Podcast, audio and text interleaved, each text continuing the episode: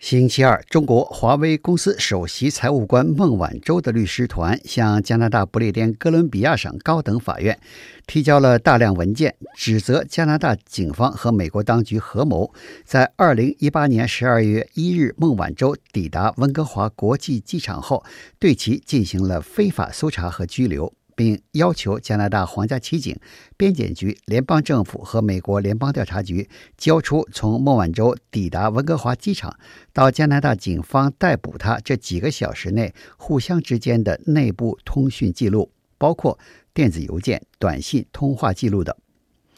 加拿大法庭将在下个月就孟晚舟律师团这一要加拿大和美国警方、政府机构。提供其十二月一日与孟晚舟被逮捕有关的电讯内容的要求进行听讯。The grainy surveillance footage shows Meng Wanzhou being trailed by a female border agent in the minutes after she stepped off a flight from Hong Kong and into the middle of a global conflict. Meng can be seen in a tracksuit as she heads to secondary inspection and watches Canada Border Services officers search her belongings. 孟晚舟律师团提交给法庭的证据中包括孟晚舟走出国泰航班飞机进入温哥华机场航站楼的视频录像。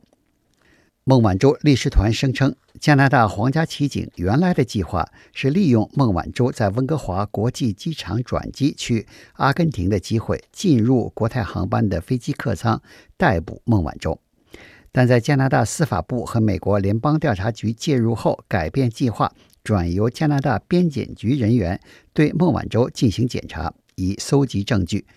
这种做法不但是对孟晚舟人权的践踏，而且。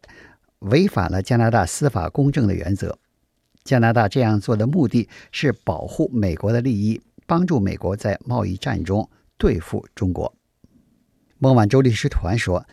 他们交给法庭的文件和证据对孟晚舟引渡案提供了必须了解的背景情况。这就是美国当局一直在寻找打击中国华为公司的途径。对孟晚舟等华为公司高级雇员的拘捕和调查，就是打击中国华为公司计划的组成部分。The video was filed with the court as part of a bid to get material from Canadian authorities about that time, the three hours between Mung's detention by CBSA officers and her official arrest by RCMP. Her lawyers claim Mung's charter rights were violated through a covert criminal investigation conducted in concert with the FBI by illegally detaining and searching the Huawei chief financial officer after she landed in Vancouver. 孟晚舟律师团提供的证据显示，加拿大边检局不但要求孟晚舟进入第二道检查程序，而且在第二道检查过程中用了三个小时的时间对她进行盘查。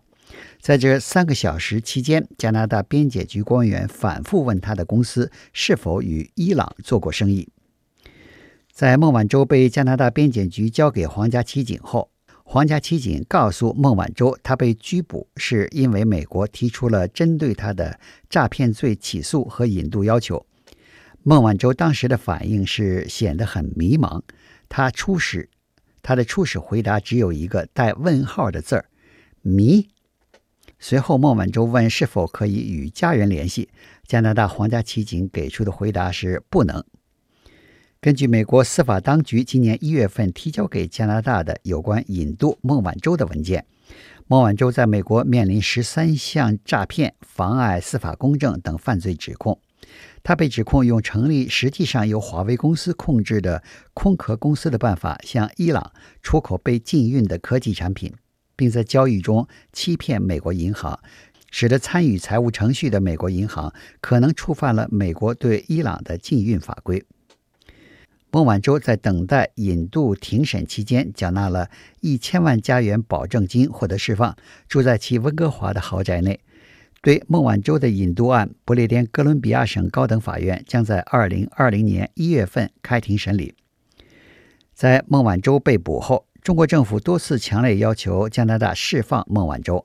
中国当局还以触犯国家安全法为由逮捕了两位加拿大男子，并采取了禁止加拿大油菜籽和生猪肉进入中国市场等措施。中国与加拿大的关系已降到冰点。